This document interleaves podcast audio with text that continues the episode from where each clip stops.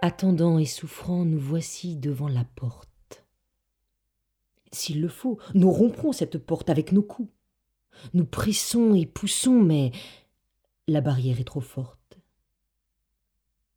Il faut languir, attendre et regarder vainement. Nous regardons la porte. Elle est close, inébranlable. Nous y fixons nos yeux, nous pleurons sous le tourment, nous la voyons toujours, le poids du temps nous accable. La porte est devant nous. Que nous sert-il de vouloir? Il vaut mieux s'en aller, abandonnant l'espérance. Nous n'entrerons jamais. Nous sommes là de la voir.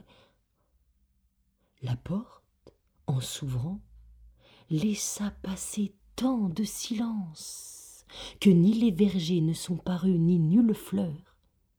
Seul l'espace immense où sont le vide et la lumière fut soudain présent de part en part, combla le cœur et lava les yeux presque aveugles sous la poussière.